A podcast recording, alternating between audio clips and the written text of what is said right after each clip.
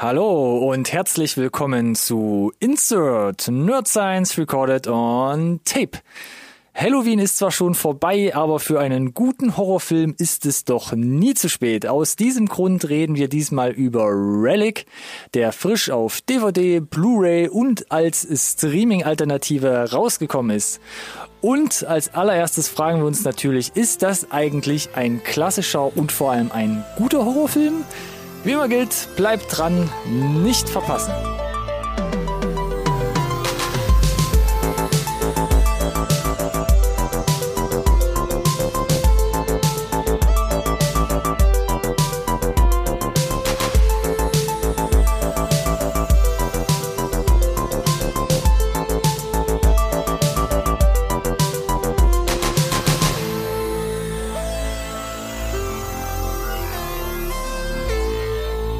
Hallo und herzlich willkommen auch von meiner Seite zu einer neuen Folge Insert Nerd Science Recorded on Tape, den einzigen Podcast über Filme, den ihr wirklich braucht.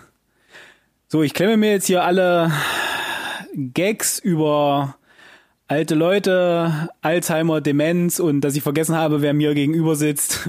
Hallo Ronny, willkommen zur Review von Relic. Danke Alex für diese überaus charmante Anmoderation wie immer bist mit richtig viel Drive reingekommen und dann irgendwie so, ach ja, komm, was soll's. Nee, ich dachte, ja, es war, ich habe den ganzen Tag überlegt, machst du es, bringst du die Gags, machst du sie nicht, ist das pietätlos, pietätvoll, ist es einfach nur flach, passend zum Film oder nicht und dachte mir, ich, ich, ich weihe euch in meinen Gedankenprozess einfach ein. Ich wollte gerade sagen, was skippe das und, und komme trotzdem bei dem bei dem bei der in Intro für dich raus. Also angeteasert, dass du Gags gemacht hast, die vielleicht nicht gut waren und dann trotzdem so halb rausgebracht, aber gleichzeitig zurückgezogen. Das ist diese ultimative Transparenz, die wir hier bieten. Bei Insert, Nutzers Recorded on Tape.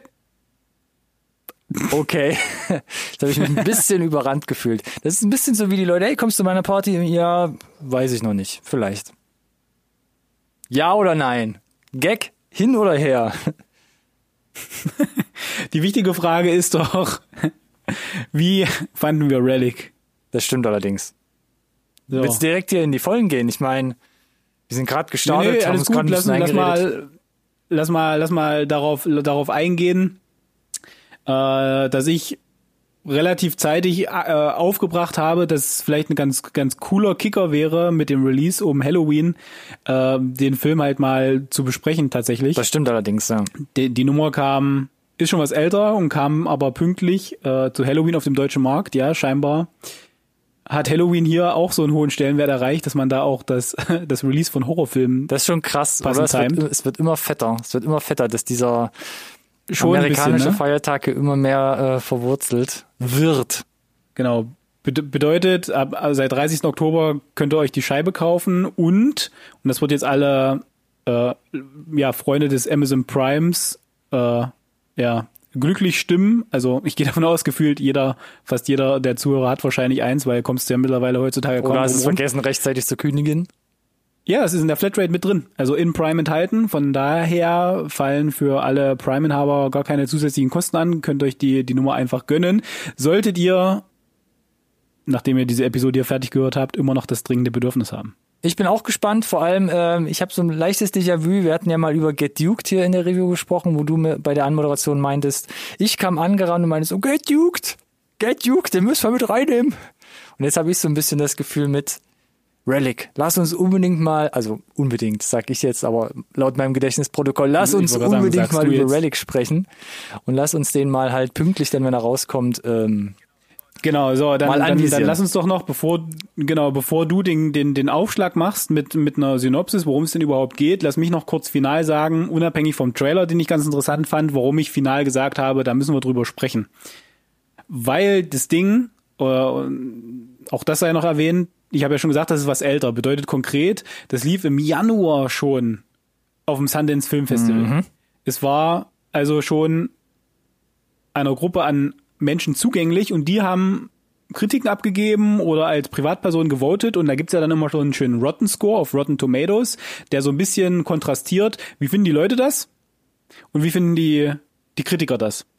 Und bei dem Film hier war es jetzt konkret so, als ich da das erste Mal geschaut habe, kam der ganz, ganz, ganz schlecht weg bei den Zuschauern. und wurde in höchsten Tönen in 80er Ratings quasi gelobt von den äh, von den Kritikern und ich finde es immer spannend wenn es da so ein Ungleichgewicht gibt auf der Waage, egal jetzt in welche Richtung. Es gibt auch Filme, die sind, die kommen bei den Kritikern schlecht weg und kommen beim Publikum super an. Hier war es halt umgekehrt. Mhm. Und da bin ich dann immer gespannt, äh, wenn ich mir das selber angucke, wo lande ich im Spektrum? Kann ich es beides nachvollziehen oder nicht? Und das war dann so der Aufhänger, wo ich gesagt habe, ich möchte auch rauskriegen, an welchem Ende des Spektrums du landest. Und ganz interessant, das zieht sich ja über alle Plattformen. Das ist bei den Amazon-Rezensionen mhm. so, dass sich auch da halt das Spektrum extrem auseinander bewegt. Und äh, bei IMDb auch. Bei IMDb auch. Also sind, was, was bedeutet das, das ganze Spektrum? Das bedeutet, es gibt so relativ äh, krasse Schwarz-Weiß-Bewertungen, ne? Ja, das auf jeden Fall. Also, Und ja. man merkt dadurch auch, ich glaube, wo wir in die Vorbereitung reingegangen sind zu dieser Folge, ich glaube sogar selbst gestern noch lag der IMDb-Score oberhalb von 6. Es war, glaube ich, auch mal irgendwo so 6,5 oder so. Und jetzt sind wir schon unter, unter die 6 gerutscht mit Relic bei IMDb. Ja, jetzt wo er einem noch breiteren deutschen Publikum vorgestellt wird. Äh, egal, ja, so lange Rede kurzer Sinn. Also es gibt ein paar Kontroversen da auf jeden Fall, äh, zumindest in der in der äh, öffentlichen Wahrnehmung. Erzähl du uns doch vielleicht noch einmal ganz kurz, äh, worum es denn überhaupt geht. Ich versuche so eben den Inhalt zusammenzufassen.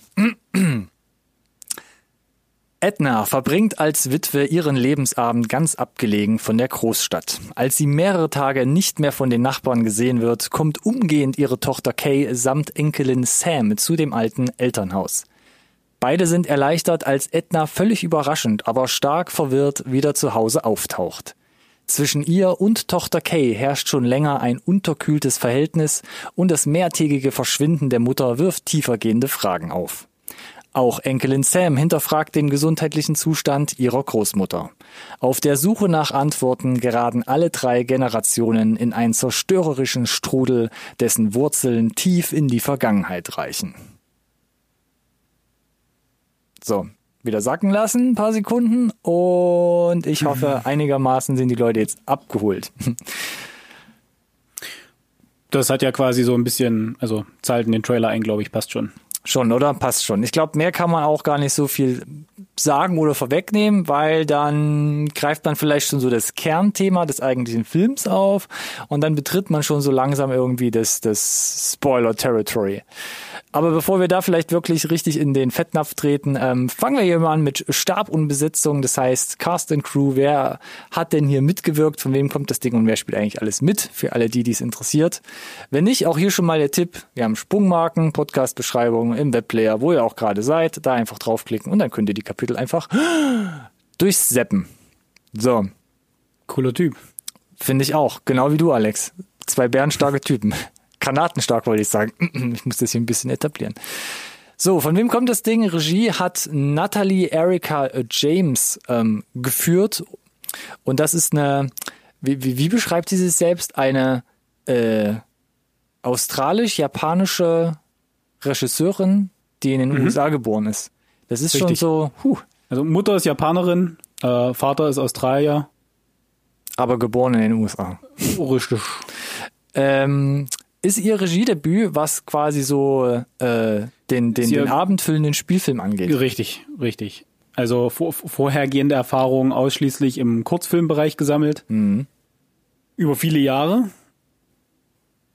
Muss man dazu sagen, äh, du hattest mich noch auf einen hingewiesen, der auf ähm, Vimeo verfügbar ist. Mhm, genau.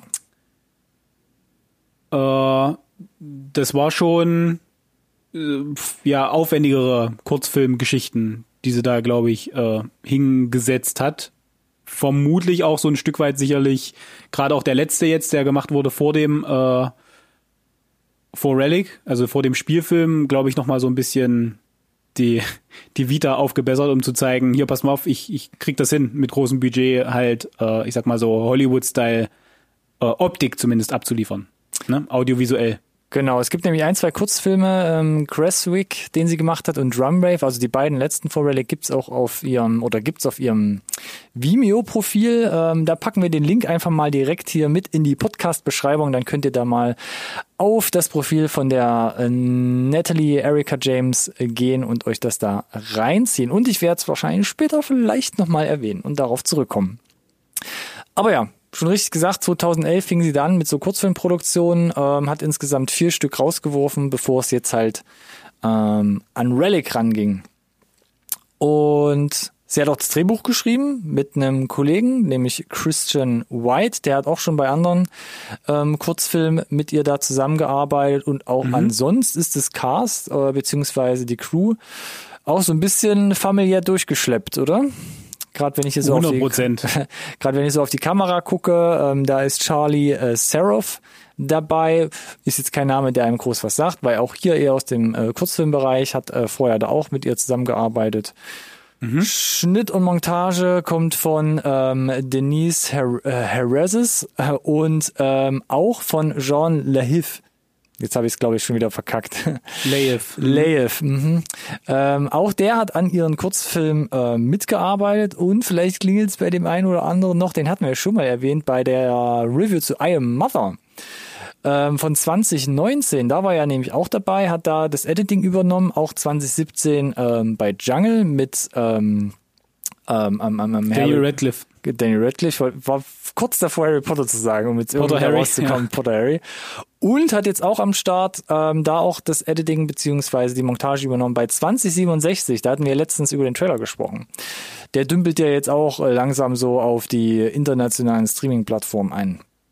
Ja, klingt für mich so ein bisschen danach, als äh, äh, ist der ja dabei, die etwas größere oder größte Nummer fast zu werden, ne? was die Vita zumindest angeht. Äh, auf jeden Fall schon, ja. Muss man, glaube ich, so sagen. Außer wenn du vielleicht so ein bisschen auf das Musikdepartement noch guckst, mm. nämlich Brian äh, Reitzel, äh, der war zum Beispiel involviert bei Stranger Than Fiction, also 2006 auch schon ein bisschen da längere Erfahrung. 30 Days of Night hast du hier noch mit aufgeschrieben. Hannibal, diverse Folgen, beziehungsweise die ganze Serie dann, glaube ich, mit äh, mitgearbeitet. Yep, yep, yep, alle drei Staffeln. Alle drei Staffeln und bei American Gods war er auch ja. dabei auch jetzt quasi verlängert für eine dritte Staffel, glaube ich. Also mhm. da ist er gut dabei, glaube ich. Kann er, ja. kann er, kann er gut äh, Meilen sammeln. ja, wenigstens in der Hinsicht ist das wahrscheinlich aktuell noch möglich. Ja, aber halt auch schon dann jetzt über zehn Jahre im Business, ne? Und auch direkt halt mhm. mit, mit äh, ich sag mal, relativ großen Filmen gestartet. Stranger Than Fiction, 30 Days of Night, das waren schon größere Hollywood-Produktionen mit auch ähm, bekannten Darstellern, ne? Ja, auf jeden Fall. Mhm. Apropos bekannte Darsteller, wer spielt denn mit? Hm, äh, gern geschehen. Dankeschön. Äh, das ist ein relativ überschaubarer Cast. Im Prinzip gibt's drei Hauptrollen, die hier besetzt wurden. Und zwar die ähm, Tochter Kay wird gespielt von Emily Mortimer. Äh, was haben wir hier so auf der Liste stehen? Scream 3. Geil, ne? das fand ich gut. Mein Gott, kann ich mich halt nur dran erinnern. 20 ich weiß, Jahre. Ich weiß gar nicht, ob ich Scream 3 überhaupt gesehen habe damals. Ist auch wurscht. Sollte ähm, dir alles über den Film sagen. Naja, der rosarote Panther 1 und 2, auch von 2006 und 09, finde ich ganz interessant hier nochmal aus der Vita rausgenommen. The Newsroom, ähm, weiß nicht, hast du das gesehen? Weil ich, mir sagt zum Beispiel nichts, beziehungsweise ich habe es nicht gesehen. Ich habe es ich hab's tatsächlich nicht gesehen, einfach weil mich der die ich sag mal realistische realistische Porträtierung von so einem von so einem New York Times artigen Magazin, sag ich mal, äh, so semi äh, gehuckt hat, aber lief tatsächlich zu, glaube ich, relativ äh, ja guten Kritiken hm. ne, durchaus eine Weile. Ich glaube, ich weiß gar nicht, wie viele Staffeln es waren. Zwei oder drei. Hm. Okay. Ansonsten eher mal kleinere Rollen. Ähm, Lars und die Frauen zum Beispiel fällt mir auch gerade noch ein, da war sie kurz zu sehen. Ähm, ansonsten ähm, Mary Zuletzt, Poppins Rückkehr ja. unter anderem, ja. das war so das größte Ding. Ist auch komplett an mir vorbeigegangen, hatten wir ja damals auch über den Trailer gesprochen, glaube ich. Ja, ansonsten, ähm, ich meine, Emily Mortimer sagen, kann man, man sagen, so ein einfach ein Gesicht, das man, das man kennt. Ja. Und äh, halt äh, äh, äh ja. Nicht auch, auch wenn sie quasi in, ich glaube, in Großbritannien geboren ist, äh, meine ich zumindest, dass sie, äh, habe ich jetzt gar nicht recherchiert, doch auch öfter mal in, in australischen Produktionen auftaucht.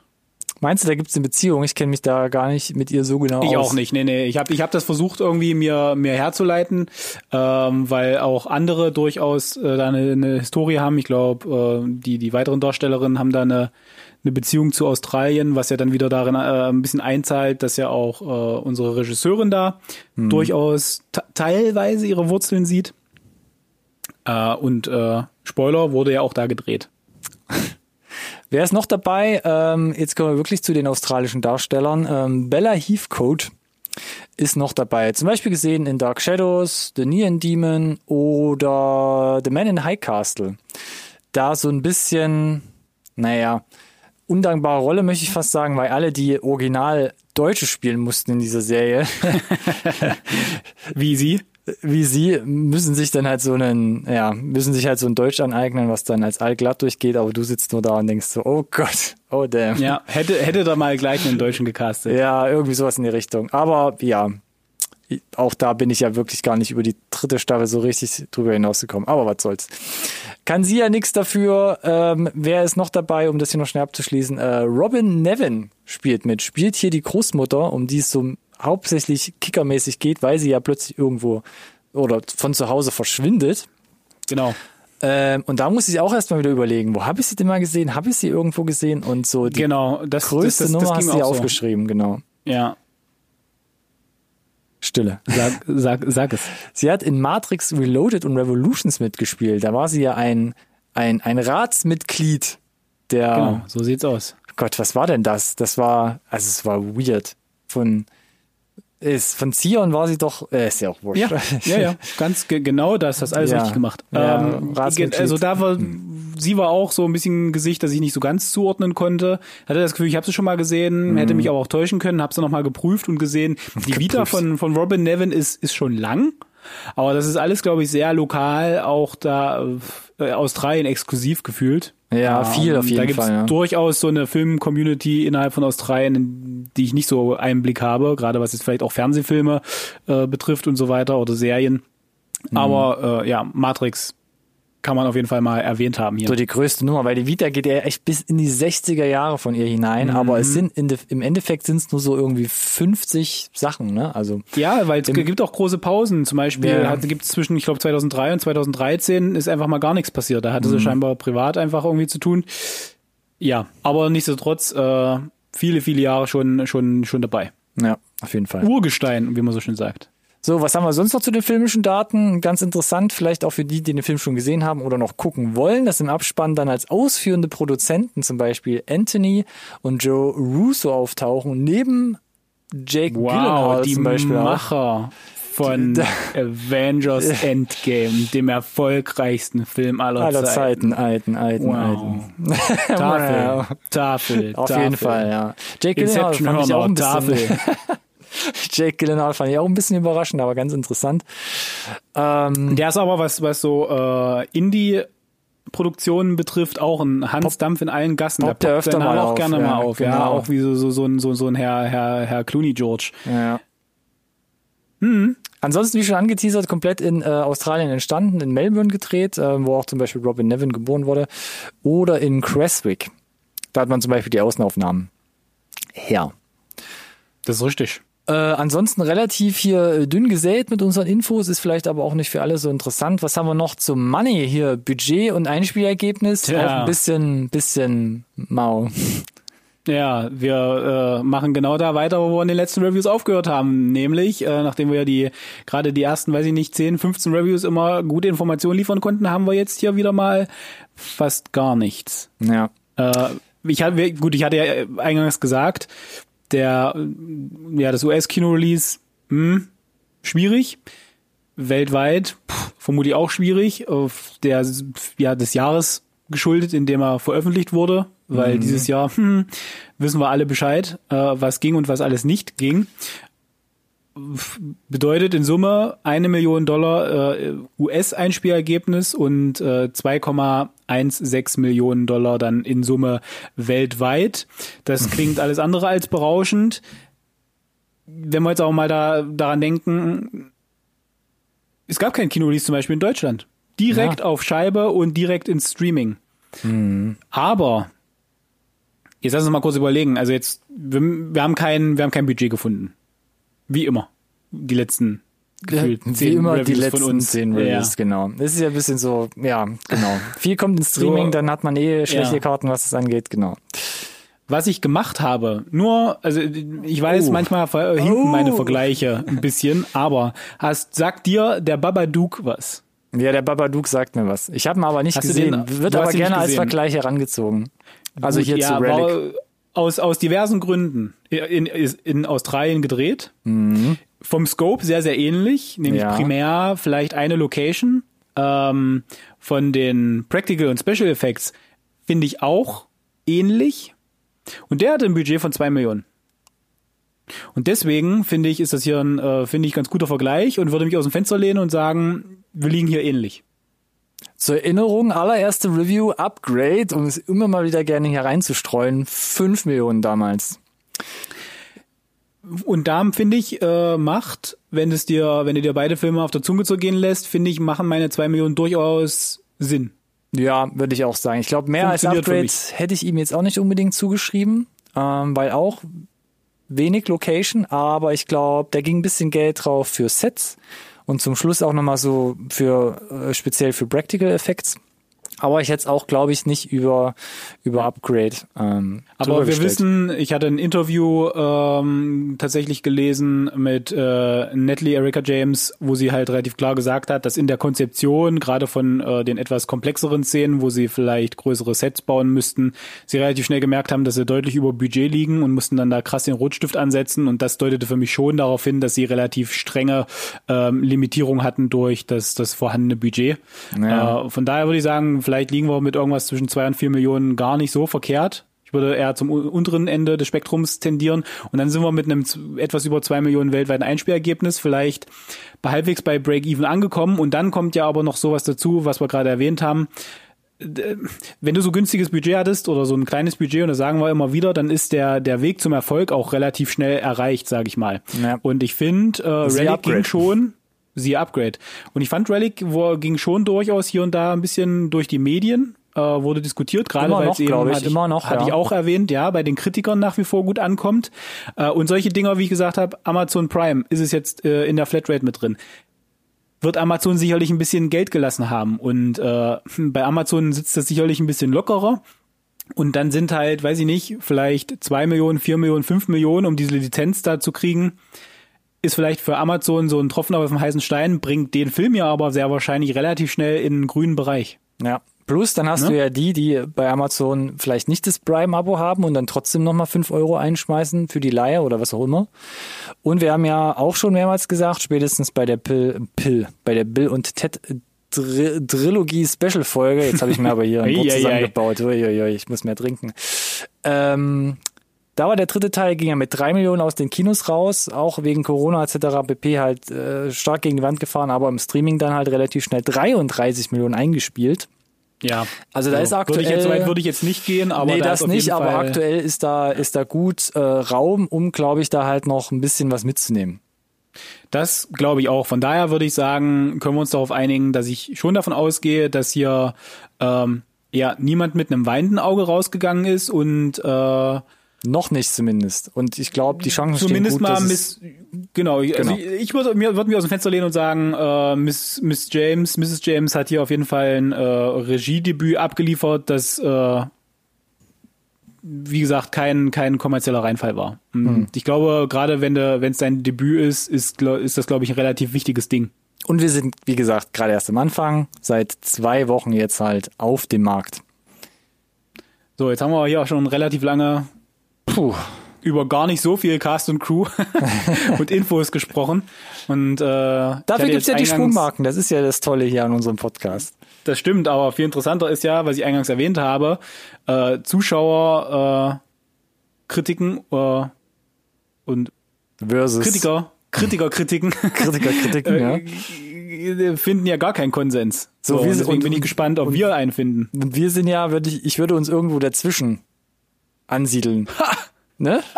Komm. Ach so, du meinst, wir sind äh, etwas kritischere Normalos? Genau, würde uns jetzt aber nicht als höchst professionelle Kritiker bezeichnen. Das stimmt, aber dann, wenn, okay, du siehst uns also quasi da im Spektrum leichte Tendenz Richtung, Richtung Kritiken, aber die Frage ist, wie war denn das persönliche Empfinden? Genau. Und dafür so. bereiten wir ja für jede Review immer so ein paar Hypothesen vor, an denen wir uns versuchen lang zu hangeln. Und deshalb würde Let's ich mal go. meine zwei Sätze hier vorlesen. Und zum einen habe ich mir zusammengeschrieben, nochmal, mehr, mehr Tragik, Drama. Relic verknüpft Tragisches und Übernatürliches zu einer sehenswerten Allegorie. Und zweitens, Relic ist ein überlanger und missglückter Genre-Mix. So, genauso gegensätzlich. Sind die gleichen Person? genauso gegensätzlich wie alles gerade schon scheint bei diesem Film, User-Kritiken und Kritiker-Kritiken, ähm, habe ich jetzt auch hier meine Hypothesen formuliert und ins Rennen geworfen. Ja. Und ähm, ich dachte erst, ah, mal gucken, ich muss mal gucken, wie ich das zusammengeschrieben bekomme. Ich habe jetzt aber mhm. relativ viele Stichpunkte, deshalb muss ich mal gucken, wie wir Ach, da so durchkommen. Neue. Ja, ich glaube, ich krieg's dann nur doch irgendwie gestreckt, beziehungsweise halt äh, zusammengestrichen. Ähm, also lass mich erstmal vorwegnehmen. Ich finde deine, deine beiden äh, Thesen spiegeln relativ gut wieder, was du so im Internet liest. Äh, um schon mal vorwegzunehmen. Ja, ja ich, ich glaube, ich bin da auch stark beeinflusst. Hm, hm. Aber wenn du so viele Stichpunkte hast, dann, dann mach doch mal den Aufschlag hier noch. Ähm, wie immer fange ich natürlich gern mit den Pros an, weil ich gelernt habe, zuerst fängt man mit den Lobhuldeleien an. ähm, und ich muss sagen, um es auch mit deinem ähm, ähm, mit deiner klassischen Zusammenfassung zu sagen, was boxsolide ist, ähm, kann man dem Film glaube ich schon mal mitgeben, ist halt so die handwerkliche Umsetzung, was speziell Kamera und Ton angeht. Ähm, mhm. Ich glaube, dafür, dass man sagt, ja, kommt so eher aus dem Indie-Bereich, ist auch ähnlich wie bei Upgrade, auch wenn es natürlich ein anderes Genre und schon ein bisschen so eine andere Stufe ist. Ähm, ist ja nichts falsch gemacht. Alles das, was man, glaube ich, machen wollte, weil du es ja auch gerade erwähnt hast, Rotstift musste man vielleicht dennoch irgendwo ansetzen. Mhm. Merke ich jetzt nicht, dass irgendwas groß gelitten hat, sondern die Sets, ich glaube, das, was man machen wollte und dann auch getan hat, das funzt und ist grundsolide. Kamera und Ton habe ich, wie gesagt, ähm, gerade gesagt. Und ähm, was man auch hervorheben kann oder was mir gefallen hat, das hat man, glaube ich, so im Trailer, auch wenn das natürlich ein anderes Department ist, vielleicht herausahnen können, dass es ein paar nette Editing-Sachen gibt, gerade bei den Flashbacks, die man im Film hat. Da wird öfter mal so ein altes Haus gezeigt, auf das gerne ja. referenziert wird. Und ähm, das gibt für mich auch so ein paar coole Vibes. Das hat so eine Collage-artige ähm, Form und, ja. und greift so ein bisschen äh, in die Zukunft und gleichzeitig in die Vergangenheit und bildet da so ein mhm. tragisches Bild ab. Ähm, das fand ich ganz gut gelöst. Bin ich d'accord. Also wir müssen uns ja noch mal kurz erinnern. Ähm weder, also ja, teilweise, teilweise beim, beim Editing ein bisschen Erfahrung da, ähm, mit äh, hier Denise Harazis, aber natürlich auch ein bisschen nicht. Und an Kamera, Regie, Drehbuch, ähm, Leute beteiligt, die noch keine Erfahrung hatten auf Spielfilmlänge. Und dafür, ähm, wie du es gesagt hast, was die Kameraarbeit betrifft, was das Editing betrifft, was äh, ja die Tonabnahme betrifft und auch generell dann das Sound-Editing, äh, das ist alles relativ rund und weil du zum Beispiel auch diese, diese, ähm, ja, diese schnell geschnittenen oder diese, diese Rückblenden oder was auch immer sie, ne, äh, diese Montagen betrifft, ähm, da ist eine Konsistenz zu erkennen über die gesamten, ich glaube 89 Minuten sind's. Ja, genau. Also da, da wurden nicht Sachen ausprobiert, fallen gelassen, um in einer halben Stunde was Neues auszuprobieren, um sie auszutoben, wie man das vielleicht hin und wieder vielleicht auch von einem, von einem Erstlingswerk gewohnt ist. Das wirkte schon kann ich, auch, kann ich auch nicht empfehlen, weil da ist der Alex sehr, sehr empfindlich, was das angeht. das ist richtig. Und das wirkte hier, finde ich, aus einem Guss. Da fand ich, merkte man schon, dass äh, da auf dem Regiestuhl jemand mit einer, mit einer klaren Vision gesessen hat, äh, die dann da auch durchgezogen wurde. Und ich gebe dir recht, äh, auch wenn budgetär da offensichtlich Limits waren, fand ich, äh, sah es jetzt schon, also ich wüsste jetzt keine Sequenz, keine Szene, wo ich sage, da, da, da merkt man, dass sie tricksen mussten, weil vielleicht nicht genug Geld da war. Mhm. Äh, nö, gar ja. nicht. Hatte ich überhaupt nicht das Gefühl. Ja. Du hast gerade schon angesprochen mit der Idee und ähm, Vision. Da habe ich noch einen kleinen Stichpunkt. Da muss ich aber vorher nochmal ausholen für die, die den Film noch nicht gesehen haben. Ich begebe mich jetzt hier mit meinen Hypothesen und mit meinen Stichpunkten relativ stark in das Spoilergebiet. Also nochmal der Verweis auf unsere Sprungmarken. Wir haben so eine Sprungmarke zum Fazit. Am besten dahin hüpfen, wenn ihr den Film noch nicht gesehen habt. Ansonsten wird's jetzt ein bisschen bewege ich mich echt hier mit heißen Sohlen auf dünnem Eis und greife vorweg, dass mir zum Beispiel die, die Idee an sich gefallen hat, dass man so das Krankheitsbild von Alzheimer beziehungsweise Demenz ähm, manifestieren lässt im Erscheinungsbild des Hauses, wo ja die Haupt- oder die Protagonistin Edna halt wohnt. Das fand ich, ich weiß nicht, ob ich es schon mal irgendwo gesehen habe in dem Sinne. Ich fand aber die, die Grundidee, fand ich als Ausgangssituation, die hat mir eigentlich ganz gut gefallen. Äh, das, das Ding ist, also es äh, spiegelt sich ja nicht nur im Haus wieder, mhm. sondern ja auch äh, in, in Edna selbst. Mhm. Ja? Fühl dich frei, also, ich habe gerade den, den Spoiler habe so ich quasi ja, ja, schon. Nein, nein, so eine, so eine Verlängerung des Hauses und ich finde, der Film spielt ja auch relativ lange damit, ähm, nach wie vor, ob äh, es jetzt wirklich eine, wie du so schön gesagt hast, eine Allegorie ist mhm. äh, oder ob es doch einen übernatürlichen Twist gibt. Also ob es äh, quasi einfach nur, wird sie jetzt kranker und äh, wir kriegen das jetzt quasi ein bisschen äh, überspitzt dargestellt. Ja. Äh, oder gibt es ein über, also sie, sie, sie spielen ein bisschen mit diesen Genre Tropen, mit diesen Klischees, die wir auch aus anderen Horrorfilmen kennen. Dieses, ja, ja. Ah, gibt's dann da doch noch irgendwie die Puppe im Keller, weißt du, so? Oder ist es in Anführungszeichen nur das andere? Ja. Nur in Anführungszeichen die Krankheit. Äh, und das ist, was du meintest, glaube ich, mit, mit, mit der Originalidee dahinter. Aber ich fand, es gab durchaus so den einen oder anderen äh, roten Hering, um uns vielleicht hier, und da ein bisschen unsicher zu machen, ob das alles ist. Ja. So, so zumindest hatte ich das Gefühl, mhm. äh, dass das die, dass das die Idee war. Äh, und äh, dich dann einfach da ein bisschen mehr noch darüber nachdenken lässt, äh, vielleicht als, als im Vergleich zu anderen Filmen, äh, was denn jetzt nur tatsächlich damit gemeint ist und äh, hat mich mehr, zumindest hatte ich das Gefühl, ich, ich war schon im Film mehr im, im Herauslesen, wie bestimmte Szenen gemeint sind dann irgendwann. Okay. Also frühzeitig meinst du auch? Oder gibt es eine bestimmte ja, ja, Stelle? genau. Also nee, nicht, nee, es gab dann so diesen Punkt, wo ich dachte, okay, es könnte jetzt auf das hinauslaufen oder das hinauslaufen mhm. oder auf, auf eine Mischung von beiden. Äh, und dann habe ich mich in vielen Szenen immer wieder erwischt, dass ich genau das gegeneinander abgewogen habe, um rauszukriegen, ob es sich jetzt mehr in eine Richtung oder mehr in eine andere Richtung bewegt. Ja. Äh, und das fand ich, das fand ich eigentlich sogar ganz, ganz, ganz, ganz gut, dass der Film das äh, probiert, sozusagen. Ähm, ja, man, man ist, glaube ich, bis, bis zum letzten Drittel weiß man, glaube ich, nicht wirklich, wohin es geht. Ja, genau. Ähm, mhm, genau. Und dann habe ich dann mir aber ist es relativ klar, finde ich. Ja, also spätestens jetzt auch noch mehr der Hinweis, zum Fazit zu wechseln, weil jetzt wird's, jetzt, jetzt hole ich alles raus. Und zwar hat mir das Ende sehr gut gefallen. Oh boy. Ähm, Im Sinne von, dass es relativ stark in der Symbolik wird. Ähm, es lässt ja. relativ viel Raum zur Interpretation, das muss man halt ganz klar sagen. Und ich glaube, davon leiten sich schon ja. so ein bisschen die verschiedenen, glaube ich, Meinungen ab, die man auch vor allem im Netz findet. Hm. Ähm, weil da hat man komplett offenes Feld, dann ähm, stellt sich jetzt ähm, Kay irgendwie der eigenen Angst entgegen ähm, mhm. stellt sie sich äh, ähm, oder konfrontiert sie sich selbst mit dem, ich sag mal, mit dem Loslassen von ihrer Mutter gegenüber, stellt sie sich jetzt ähm, ihrer Krankheit, nimmt sie das jetzt wirklich ähm, in sich auf und lässt sie sich, äh, lässt sie das halt ganz, lässt sie das Ganze halt ähm, zu, halt wirklich mhm. ähm, in ihr Leben mhm. jetzt wirklich ähm, ähm, einzutreten. Hat auch so eine leicht spirituelle Komponente, muss, äh, muss ja. ich fast sagen. Ja. Also ja. wie gesagt, lädt stark zur Interpretation ähm, ein, auch was mit Edna an sich ähm, passiert. Also ist das jetzt nur noch ein Schatten ihrer selbst? Ist das jetzt quasi die Offenbarung, dass sie letzten Endes nur noch eine unbekannte Person ist? Streift Kay jetzt die Erinnerung von ihr ab? Ähm, etc. etc. Also es lässt relativ viel Sp Spielraum. Und äh, was ich ganz gut fand, weil man so, ich sag mal so, im dritten Viertel des Films wird's relativ hektisch und dann spielt man extrem mit den klassischen Horrorelementen und gerade so der Schluss ist dann wirklich so eine ähm, brutale Entschleunigung plötzlich und krasser Kontrast zu dem, was man vorher gesehen hat. Und das fand ich, ähm, das war einfach nochmal so erfrischend zum Schluss hin. Und das fand ich, ähm, hat ja. mich dann nochmal so ein bisschen mehr in den Film reingezogen, als wäre es jetzt, sag ich mal, der 0815 Horror Body Slasher irgendwas geworden. Das fand ich auch. Äh, und ich, ich, ich persönlich finde gar nicht, dass das Ende so ganz extrem äh, viel Interpretationsspielraum gibt. Es beantwortet, glaube ich, eine, eine, die Frage des Films, was, was er aussagen will, relativ, relativ eindeutig. Und ah, okay. ich finde es gut. Ich, also, dass es eben jetzt nicht unbedingt eine äh,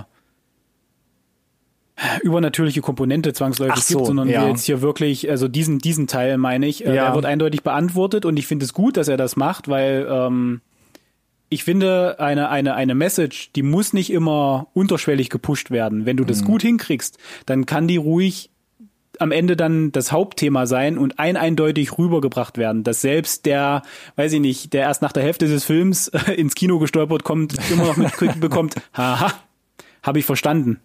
So, und ich finde, äh, dass es hier äh, gerade was das Make-up betrifft äh, oder generell da die, äh, die Practical ganze, Effects auch. Ja, Practical Effects Department mhm. ähm, äh, auf sehr, sehr, sehr unangenehme, sehr verstörende Art und Weise gelöst. Ich fand, das war schwer zuzugucken. Die Sequenz da, wo äh, Kay mit ihrer Mutter auf dem Bett sitzt. Ähm, und ich finde es halt ganz spannend, äh, was halt auch die, äh, dass halt eben auch die Message gepusht wird, dass du, dass du mitbekommst, dass, dass Sam als Enkelin, aber ja auch als Tochter versteht, was da abgeht und sich dann selbst, glaube ich, in der Rolle ihrer Mutter wiederfindet sozusagen mhm. oder oder reflektiert, dass das das das steht uns vielleicht auch bevor oder ja. mir, mhm. ne? weil äh, als Enkel finde ich äh, sind, sind Eltern und Großeltern oder gerade die Großeltern immer relativ weit weg. Und die sind halt alt und die sterben irgendwann und das ist vermutlich dramatisch, ne? Äh, aber nicht so sehr wie die eigenen Eltern. Aber das spätestens dann bist du ja wahrscheinlich als, äh, wenn du eine halbwegs intakte Familie hast, das erste Mal wirklich halt auch mit dem Tod äh, konfrontiert und mhm. siehst, was das äh, macht in dem Verhältnis Kind-Eltern. Und ja. dass du das dann vielleicht irgendwann auch hast. So. Mhm. Äh, und dann aus der Rolle rausrutscht der Enkelin. Das war hier, glaube ich, auch nochmal ganz schön rausgearbeitet. Äh, einfach nur, indem die Kamera da ein bisschen länger stand, sage ich mal. Ne? Und weil, weil du, wie du es gesagt hast, hat die Szene oder die, äh, die ganze Hektik extrem entschleunigt, damit es halt noch stärker wirken kann. Mhm. Äh, und letzten Endes, äh, wenn wir jetzt hier Spoiler-Territory quasi komplett fertig machen, ich fand schon interessant, dieses äh, äh, einfach zu sagen, dieses Krankheitsbild, das kann für die Leute, die da an deinen, also für dich selbst, wenn du dabei bist, dich selbst zu verlieren da in dieser Krankheit und auch für alle drumherum, schon ein absolute, absoluter Horror sein. Wie es sich darstellt, wie es sich, wie es sich, wie, wie, wie, es, wie es abläuft, was, äh, wie die, mhm. was passiert und wie du vielleicht äh, quasi eine Person gar nicht mehr wiedererkennst, weil sie Ne, ich glaube, das ist ja auch so der, genau, das ist ja, glaube ich, Fall einfach nicht mehr da ist. Und das ist genau die, die Kernmessage, die der Film halt, glaube ich, pushen möchte. Ja, das ist, glaube ich, auch so der Fokus ein bisschen. Genau, dass du halt nicht sagen kannst, du hast jetzt wirklich das Thema, ach, wie nennt man das am besten? Reiner Verlust, also zum Beispiel Tod, dass du halt sagst, du hast jetzt wirklich jemanden verloren und der ist weg und nee, du kannst vielleicht, anders. du kannst vielleicht auch innerlich, innerlich mit dir abschließen, sondern es ist so wie, ähm, du hast jemanden verloren, weil er vermisst wird und du kannst eben nicht abschließen. Und hier ist es halt ähnlich, dass du, dass gar nichts von beiden zutrifft, dass, die, dass diese Person immer noch da ist, aber sie sich so von dir entfremdet, ja, ähm, dass du das, nicht mehr wiedererkennst. Dass du sie halt nicht wiedererkennst. Ne? Und das ja. vielleicht auch so ein schleichender Prozess ist, auch mit sehr unschönen Seiten, wie es auch im Film immer wieder dargestellt ist. Und du halt keinen Abschluss findest oder halt, es ist ganz schwer ist, diesen Punkt eben zu treffen, wo du sagen kannst, okay, ich kann das oder muss das Kapitel jetzt für mich halt irgendwie abschließen. Und ich muss sagen, die Idee dann zu sagen, äh, ich, ich konfrontiere jetzt auch Tochter und Enkelin letzten Endes mit äh, äh in, in bester Horrorfilm-Manier ähm, mit genau diesen Momenten, äh, die vielleicht auch jemand, der an Demenz erkrankt äh, ist, hat, wie zum Beispiel, ich weiß nicht, wo ich bin, oder ne, dass ich ja. die Orientierung verliere oder äh, paranoid werde oder sonst irgendwas. Äh, das fand ich, äh, wie gesagt, das ist halt die, so, so die große Stärke des Drehbuchs, finde ich an der Stelle, da äh, uns bekannte Horrorfilmelemente oder das sind diese bekannten Horrorfilm-Elemente, die, die gut verdaubar sind und äh, wenn du sie einigermaßen solide auch auf die, vor die Kamera bringst, auf die, auf die Leinwand bringst, ähm, bewiesen funktionieren, äh, quasi das einzukleiden äh, in, in, in diesen Deckmantel, um genau diese Message äh, zu pushen, aber es trotzdem halt unterhaltsam zu machen und eben diesen Horror auch wirklich rüberzubringen. Du hast gerade gesagt, wenn sich's von der Großmutter sogar auf ähm, quasi die ähm, auf die Mutter, Mutter und, und die auf die Enkelin überträgt. Ja. Und ähm, das für, ist für mich so ein Kicker, den ich bei mir in der in der Kontraabteilung hier mit hingeschrieben habe. Okay. Ähm, bist du bei den Pros soweit durch oder soll ich schon mal langsam Boah. hier so ein, zwei Sachen? Boah, äh, bist du bei den Pros durch?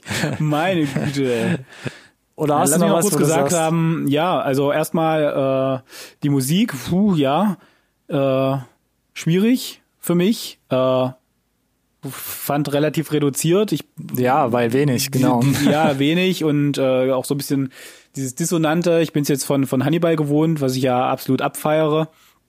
Äh, ja, wie du gesagt hast, dann der, im, Zweifel zweckmäßig, aber wenn du dir auch die die äh, ja den letzten Kurzfilm anguckst, auch da ne wird er mit mit mit anderen Mitteln äh, äh, auf der äh, ja Audioschiene versucht, äh, die ja Emotionen zu erzeugen oder oder äh, den Horror zu äh, entwickeln, Musik hier tatsächlich relativ äh, reduziert. Von daher pff, schwierig zu sagen. Ist so ein ist jetzt nicht schlecht, ist auch nicht gut, von daher pff, läuft so ein bisschen unter, de, unter dem Radar. Aber ich fand, die, äh, die Damen haben das alle durchweg äh, sehr, sehr ordentlich äh, da auf die Leinwand gebracht. Du bist jetzt bei, quasi beim Schauspiel. Ich bin jetzt beim Schauspiel. Ich wusste nicht, weil du sagst, bist du mit dem Pro durch? Nein, ich bin noch nicht mit dem Pro durch. Mhm, mh, mh. Ich muss sagen, ich fand das Schauspiel äh, zweckmäßig. Äh, und in dem Rahmen des Drehbuchs äh, war es jetzt eher gut oder zweckmäßig? Da würde ich ja schon eine leichte Abstufung jetzt sehen. Oh, ja, gebe ich dir recht. Ich fand, äh, es war gut. Gut. Es war jetzt nicht überragend. Äh, ich fand, es gab auch äh, qualitative Unterschiede. Mhm. Äh, sicherlich aber auch dem bisschen dem Drehbuch geschuldet und den, den, den Sequenzen, die du hast. Also gerade so im großen Finale, da hat die Bella Heathcote, äh, die Enkelin Sam, äh, einfach wesentlich mehr Spielraum, um vom Leder zu ziehen, sage ich mal. Mm, ja. Ja. Du siehst es anders. Hör ich raus. Äh, ein bisschen, aber dann würde ich jetzt trotzdem schon mal in die Kontrapunkte abtauchen, egal was oh, du jetzt gerade noch sagst. Und zwar ähm, hatte ich da halt ein bisschen meine Probleme mit den Charakteren im Film. Als allererstes muss ich sagen, dass ähm, quasi Edna, also gespielt von Robin Nevin, ähm, sticht für mich heraus und ist ja auch so Dreh- und Angelpunkt eigentlich dieser ganzen Story. Aber ich finde, dass sie halt viel zu wenig Spielraum bekommt für das, was sie halt abbilden soll. Denn das, wenn sie mal spielen darf, dann finde ich das gut dann kriegt mhm. sie es auch hin als wirklich verstörte, verwirrte alte Frau halt, auch wenn es mhm. nur mit einem starren Blick oder mit einem Augenzucken oh ja. halt irgendwie ja. ist, das, das ja. wirklich gut zu transportieren. Mhm. Aber mir haben so Sachen gefehlt. Wer ist sie denn eigentlich? Wie war denn jetzt das Verhältnis zur Tochter an sich die letzten Jahre? Gibt es da jetzt irgendwas? Wo man jetzt sagt, da kann man das noch ein bisschen besser rauslesen, warum das Verhältnis jetzt nicht so optimal ja. ist. Und wie mhm. war denn jetzt auch die Ehe, ne? Oder es wird halt, oder also war das jetzt eher eine tragische Beziehung zu ihrem Mann, aber sie trauert ja doch schon hinterher, war es also doch eher ein unbekümmertes Leben. Das wäre für mich wichtig gewesen, um zu sagen, mhm. bist du jetzt schon schmerzerfüllt durchs Leben gegangen und das ist jetzt quasi die Spitze oder hast du eher ein unbekümmertes Leben gehabt und deshalb ist das jetzt wirklich der wahrliche Horror für dich und alle um dich herumstehenden? Das hat mir so ein bisschen gefehlt. Also es hat mir jetzt nicht zwangsläufig gefehlt. Ich weiß aber genau, worauf du hinaus willst und ich gebe dir recht. Es wäre, glaube ich, gerade bei einer 89 Minuten äh, Laufzeit, äh, auch mit kleinem Budget, äh, mit einem ganz kleinen Extra-Szenen, vielleicht ein oder anderen, vielleicht noch ein Familienfoto oder eine kurze Anekdote. Ich meine, die gehen ja da auch durch irgendwelche Fotoalben durch und so weiter. Ja. Äh, relativ einfach gewesen, ähm, die Lücken für dich noch ein bisschen aufzufüllen, ne? Ja, das fand ich zum Beispiel auch bei dem Zusammenspiel von Kay und Sam, also der Mutter und der Enkelin, beziehungsweise ja. Mutter und Tochter dann auch in dem Falle ein bisschen schwierig. Der hat mir einfach ein bisschen die Basis gefehlt, muss ich sagen. Ja, ich habe gesehen, Emily Mortimer, die hat kein glückliches Leben anscheinend geführt, der geht's auch nicht so gut, der spielt vielleicht auch so ein mhm. bisschen so eine Depression halt mit in die Rolle rein. Und aber da, da kriegen wir aber relativ viel ähm, Unterfütterung durch das Drehbuch. Wir wissen, dass die ähm, scheinbar einen sehr stressigen Job hat, äh, mhm. der auch zwingt, äh, außerhalb der regulären Arbeitszeiten zu arbeiten, also viele Übungen Überstunden und so weiter. Man merkt auch, dass da das Verhältnis zur Tochter gelitten hat, die ja. offensichtlich äh, nicht so im, im, im Leben steht, wie sich das ihre Mutter vielleicht für sie schon, äh, ich sag mal, vorgeplant oder ausgemalt hätte. Ja. Äh, und sie weiß, dass da eine, die, die Tochter, Sam, Enkelin, wie auch immer, weiß, dass da auch diese Erwartungshaltung da ist. Und das ist ja auch so ein bisschen der, gerade im ersten Drittel so ein bisschen der, der Reibungspunkt zwischen den beiden. Ja. Und dass sie das jetzt halt hier zusammenführen müssen, weil, oder das halt quasi mal ein bisschen aufs äh, Abstellgleis stellen, solange bis klar ist, wie es äh, Mutti Oma geht, sage ich mal. Ja. Äh, aber das funktioniert halt natürlich nicht, ne? Vielleicht bin ich auch ein bisschen zu picky, aber es gab speziell eine Stelle im Film, ähm, wo Mutter und Tochter, ähm, oder ich sag lieber, äh, ist ja auch egal, Mutter und Tochter, also Kay und Sam, miteinander reden und dann kam für mich so ein Dialog, wo ich dachte so, ah, okay, sie hat jetzt ihren Job verloren und arbeitet jetzt in der Bar und die Mutter, also Kay, ist natürlich halt dagegen und macht ihr so ein bisschen die Vorwürfe, wo ich denke so, ja, das, das war, war, dir was zu, zu generisch? Oder? Das war mir zu generisch. Zu das zweckmäßig? Trifft, das trifft's ganz gut, ja. Das war zu kurz reingeworfen, um mir halt ein bisschen so die Unterfütterung zu geben, aber es war mir einfach zu generisch. Aber ja, also da, da bin ich nicht so ganz reingekommen und das, das, das Verhältnis aus, aus ähm, beziehungsweise die ähm, Konzentration, bin ich jetzt eher bei der Edna verankert oder dreht sich halt wirklich um, ja. um, um die Rolle von, von Kay, also äh, Emily Mortimer. Das war mir halt so ein bisschen nicht ausbalanciert. Gebe ich dir recht, genug. aber macht's das jetzt komplett für dich kaputt oder weil du, du, nee, du hast ja nee, selber gerade nee, gesagt, nee, nee, nee, nee, es macht's mir nicht ein bisschen kaputt, aber es spielt so auch ein bisschen in die anderen ein, zwei Punkte, die ich mir noch aufgeschrieben habe, so ein bisschen mit rein. Ich könnte dann, direkt weitermachen. Ja, dann hau, naja, jetzt hast du es gesagt, also hau raus. Okay, um euch hier nicht auf die Folter zu spannen. Ähm, was ich hier noch stehen habe, ist zum Beispiel abgeleitet von der Idee und dem Drehbuch. Wie gesagt, ich fand das Ende ähm, klasse an sich, wie es halt dasteht im Film an sich selbst. Aber bei mir haben sich dann so Fragen aufgestellt wie diese Manifestation, ja, von was in diesem Haus passiert, überträgt sich halt nicht nur auf Kay im Film, sondern auch auf Sam, also die Enkelin, die ja relativ jung ist. Und da bin ich dann nicht mehr so richtig klar gekommen. Also ist das jetzt ein Vorzeichen der Demenz auch bei ihr als sehr junger Mensch, als sehr junge Frau? Das fand ich aber dann ein bisschen unglaubwürdig. Oder ist jetzt ein, einfach diese Haunted House Komponente, wird jetzt einfach standardmäßig so ein bisschen halt reingeballert? Das, das, das habe ich nicht so richtig für mich rauslesen können. Ja, also genau, das, das wird auch, glaube ich, äh, tatsächlich noch ein bisschen offener gelassen. Ich hätte jetzt genau das rausgelesen oder rauslesen wollen, was du gesagt hast. Nämlich, dass, äh, ja, ich meine, man weiß ja, Demenz, Alzheimer, dass es halt durchaus erblich bedingt ist. Äh,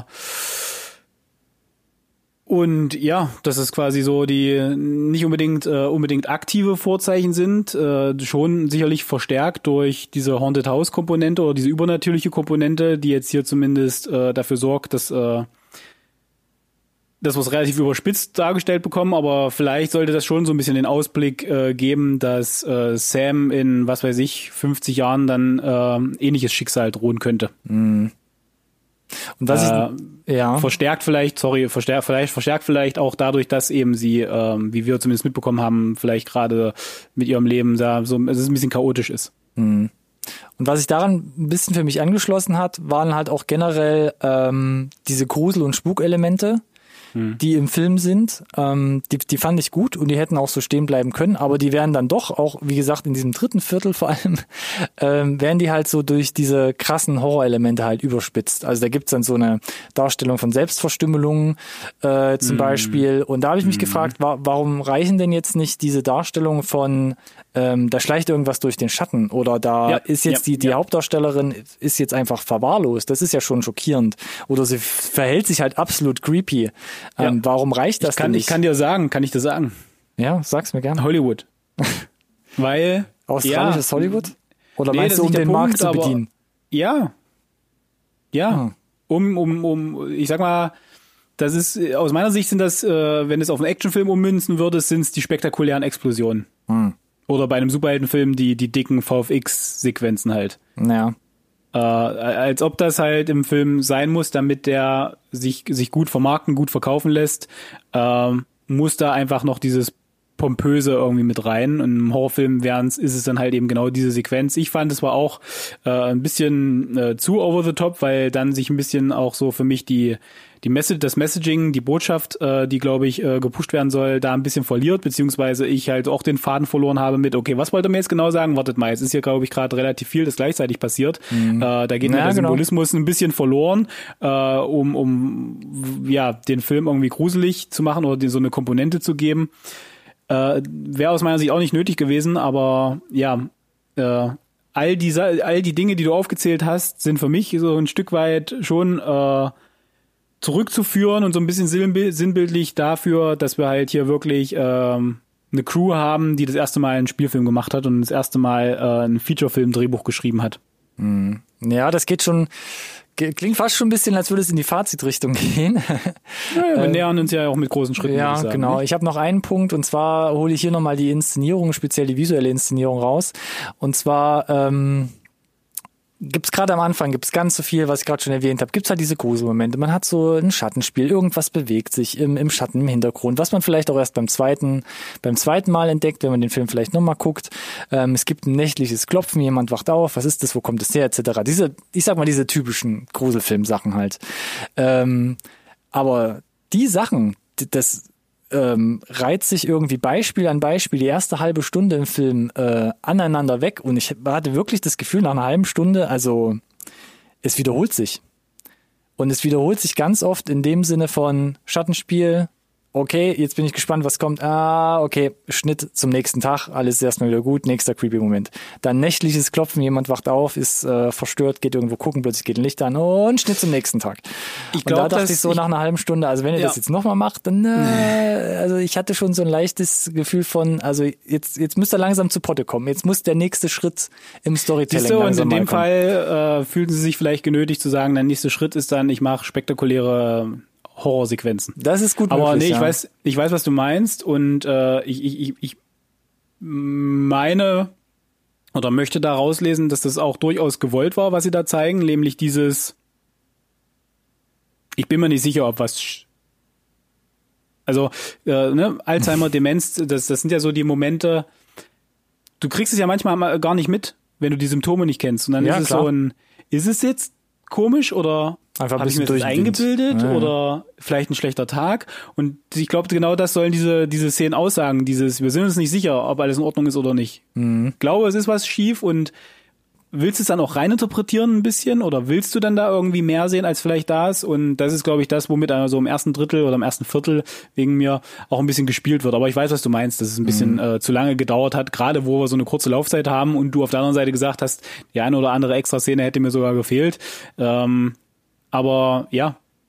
Ja, da war der äh, Fokus vielleicht einfach ein bisschen verschoben oder einfach ein bisschen so auf eine falsche Stelle gerichtet. Ja, und ich habe ähm, hier bei mir als Stichpunkt nochmal zwei Vergleiche, die ich versuche ganz kurz heranzuziehen. Und zwar, wir hatten es vorhin schon erwähnt, es gibt ähm, auf dem äh, Vimeo-Profil ähm, äh, von der Regisseurin, ohne mal ihren Namen rauszuholen, ich muss mal kurz hochscrollen, Natalie Erika James, ähm, gibt es unter anderem ihren letzten, einen ihrer letzten Kurzfilme Creswick und das ist, glaube ich, die Vorlage für Relic gewesen. Also Definitiv. ähnliches Setting, ähnliche Vibes, ähm, also baut, es sieht stark danach aus, als wäre das die Vorlage gewesen. Und da hatte ich das Gefühl, das funktioniert für mich besser, auch wenn natürlich ähm, das wesentlich flacher ist von den, von den Höhen und Tiefen, kommt man komplett ohne typische Horrorelemente aus, geht sogar zum Schluss für mich wesentlich stärker noch in dieses, in dieses Surrealistische rein, was man auch am Ende von Relic ein bisschen hat. Mhm. Und ähm, der Symbolismus, wie du es auch gerade gesagt hast, geht eher ja. in die Richtung von der geht eher in die Richtung von so einer Personifizierung des Verfalls oder der Krankheit. Und das fand ich war der wesentlich, ähm, glaube ich, bessere ähm, runtergebrochene Ansatz, als das wirklich mit diesem Haunted House Dingens noch so extrem zu verwursten. Ja, ja, aber das ist natürlich, finde ich, schon auch äh ohne das jetzt einen Schutz zu nehmen, ist ein bisschen Äpfel und Birnen, weil auf acht Minuten was funktionieren zu lassen oder nee, das ist klar. zehn das ist, klar. ist natürlich immer wesentlich einfacher im Zweifel als äh, über über 90 Minuten. Aber nichtsdestotrotz äh, musst du natürlich sagen, gut, du hast 10 Minuten funktionieren halt so und du musst natürlich auch zeigen, dass du dann halt eben 90 Minuten bespielt kriegst halt irgendwie. Ne? Genau, und da versuche ich gerade ein bisschen meine, meine äh, These aufzugreifen, dass der Film an sich irgendwie aus einer Kurzfilmidee herauskommt und das versucht aufzublasen, eben mit dem, was wir halt gerade gesagt haben. Hast du ein bisschen Haunted House, versuchst das alles ein bisschen noch äh, mal zehn zu nehmen und vielleicht notgedrungenermaßen auch noch ein bisschen irgendwie ein Publikum halt abzugreifen, was du mhm. vielleicht vorher auch mit den Kurzfilmen so noch gar nicht im Fokus hattest. Und ja. da wird's bei für mich ein bisschen unrund halt.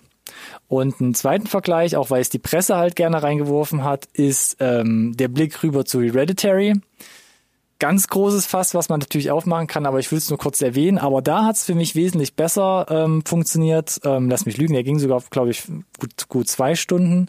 Der ähm, ging über zwei Stunden. Oder über zwei Stunden. Das ist auch da und denkst so, oder bei mir war es so, so eine Stunde lang, ja, ist schon tragisch, ist jetzt aber kein Horror irgendwie. Ähnlich wie bei Relic. Und dann kommt es aber zu so einer tragischen Familiensituation, jemand stirbt, ähm, Toni Colette ist wirklich halt absolut im Eimer und ähm, du nimmst dir die Rolle da auch komplett ab, also die auch auch auch den, den Umfang der Familientragödie.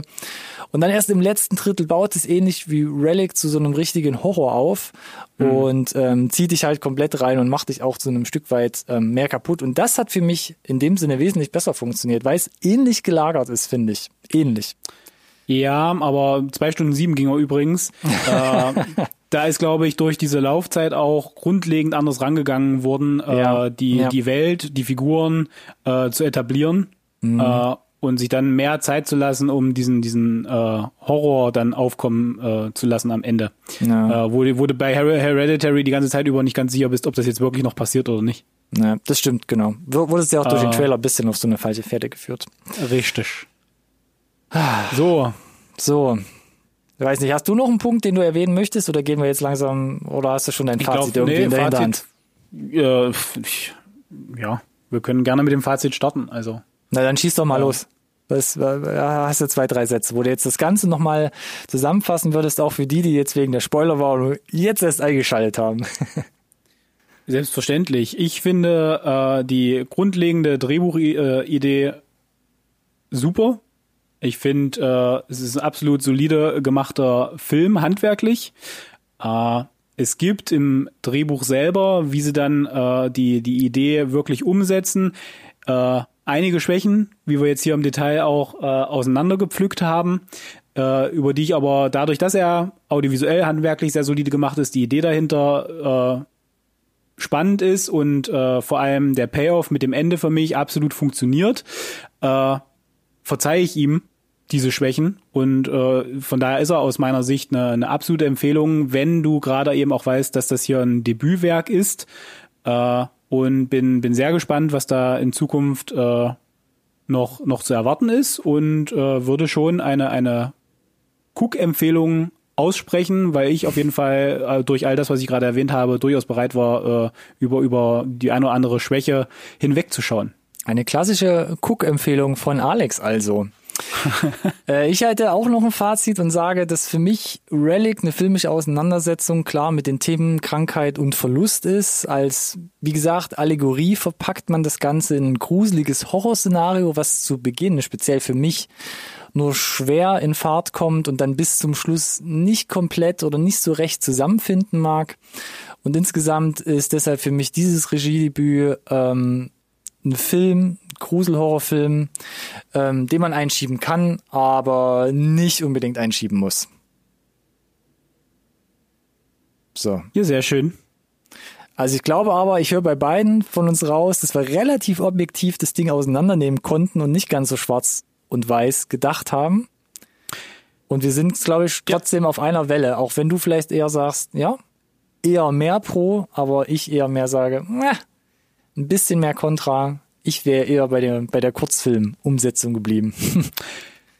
Du, das, das, das, das, du, das, das, nee, nee, das schlage ich dir gar nicht ab. Vielleicht äh, äh, wäre die, die, das Messaging noch ein bisschen besser gepusht worden, äh, wenn es als Kurzfilm äh, lässt. Aber auf der anderen Seite finde ich es auch mal ganz schön, einen Horrorfilm zu haben, äh, wo, am, wo einfach am Ende klar ist, äh, wie wie es aussieht, weil ich finde gerade äh, viele Horrorfilme der letzten 10, 15 Jahre schwächeln immer massiv mit dem Ende. Mhm. So nach dem Motto, es hat alles keine Rolle gespielt oder es ist alles nicht passiert oder es geht auf jeden Fall genauso weiter und äh, nichts hatte Einfluss auf äh, die ganzen Geschehnisse, die jetzt hier trotzdem weiterfolgen und äh, ich fand es einfach schön und äh, einigermaßen erfrischend, dass hier in eine andere Richtung gegangen wurde mit dieser Allegorie, die halt so eindeutig am Ende dann dasteht, äh, dass die wirklich jeder schneller schnallert. was da gesagt werden wollte. Wobei man ja sagen muss, anscheinend macht's ja nicht jeder. Also es gibt ja wirklich viele Rezensionen, gerade auch bei IMDb, die es eben nicht verstanden haben. Und ich glaube, da liegt so ein bisschen die Krux. Nee, nee, was heißt Oder verstanden wollen? Da hat so der Trailer vielleicht suggeriert, dass sie ja ihre geile, ihre geile äh, Grusel-Conjuring Filme bekommen. Und auch das, das, ist halt eben nicht. Auch das ist gut möglich. Ja, das ist wie bei Drive, wo die Leute dachten, da überschlagen sich die Autos und da werden irgendwelche Panzerfahrzeuge überfallen. Ja. War leider da auf, auch lass mich, so. Lass es mich neu noch mal noch mal anders verpacken. Dann ist es ein, wie du gesagt hast, ein äh, äh, Familiendrama in Horrorfilm-Camouflage. Sehr gut.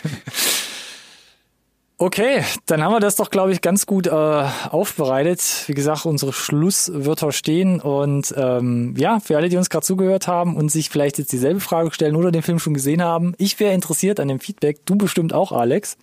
Ob das vielleicht bei den Zuhörern genau so äh, schwarz und weiß ist oder ob das da auch ein bisschen objektiver ist. Deshalb würde ich sagen, tretet gern mit uns mit uns in Kontakt. So, es wird Zeit, dass ich mich gleich hinlege.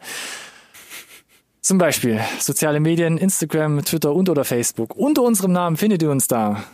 Hm.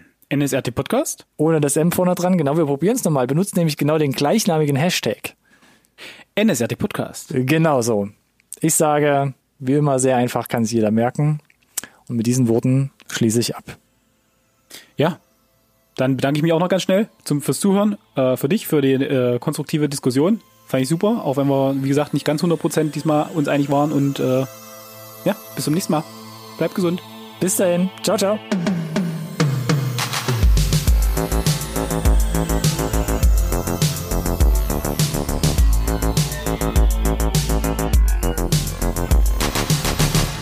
This conversation can serve no purpose anymore.